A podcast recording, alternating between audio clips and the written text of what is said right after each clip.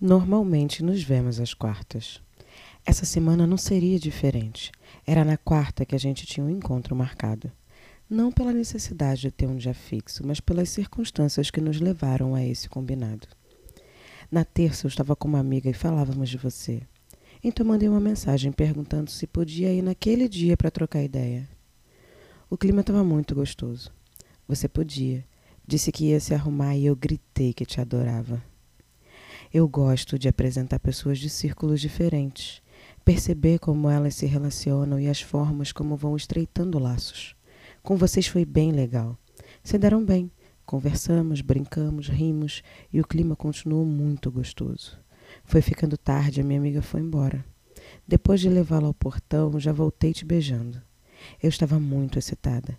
Era saudade, felicidade e prazer tudo junto ali inundando aquela sala e eu mergulhada nesse mar. Ao te beijar, percebi que você também estava sentindo o mesmo. A soma dos desejos fez com que o meu corpo todo esquentasse. A minha respiração ficasse ofegante, eu percebi que a sua também estava. Naturalmente, as roupas foram jogadas de lado e eu te fiz o convite de ir para a cama. Claro que você aceitou. Já conhecia a minha cama e o que acontecia nela. Você queria tanto quanto eu e eu sabia. E isso me excitava ainda mais. Você se contorcia e gemia enquanto eu chupava você. Cheia de orgulho, eu ri. Meu prazer aumentou e eu continuei.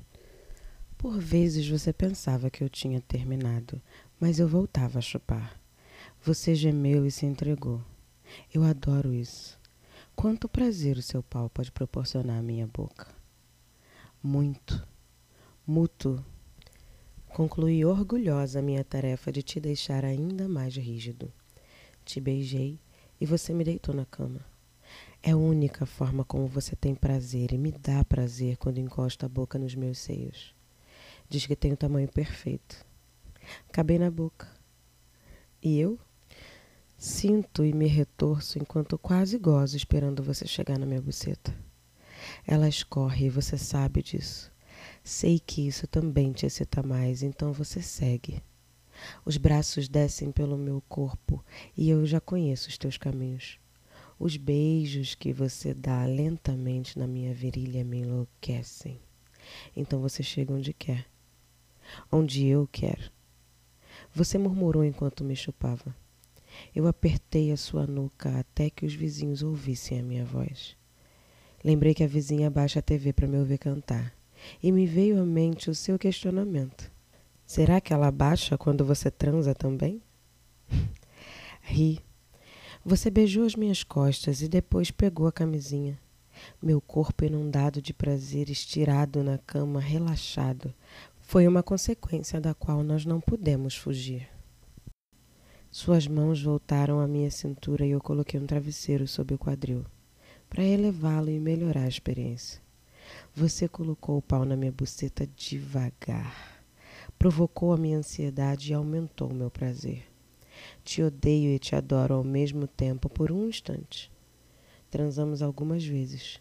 Paramos para comer e conversar. Que noite deliciosa. Uma e meia da manhã estávamos vestidos esperando o carro que vinha te buscar. Você foi embora.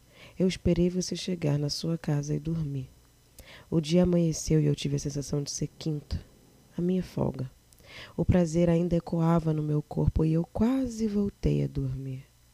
O despertador tocou, me lembrando que adiantamos o nosso encontro. Era quarta e eu levantei para trabalhar. É rapidinho. Tô passando aqui só para te avisar que a gente tem uma página no Instagram, transacomigo.podcast.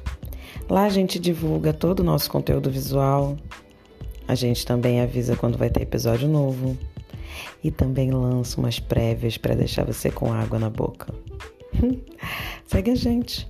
Só não vale ser egoísta, viu? Me divide, compartilha, comenta. Chama outras pessoas para participar.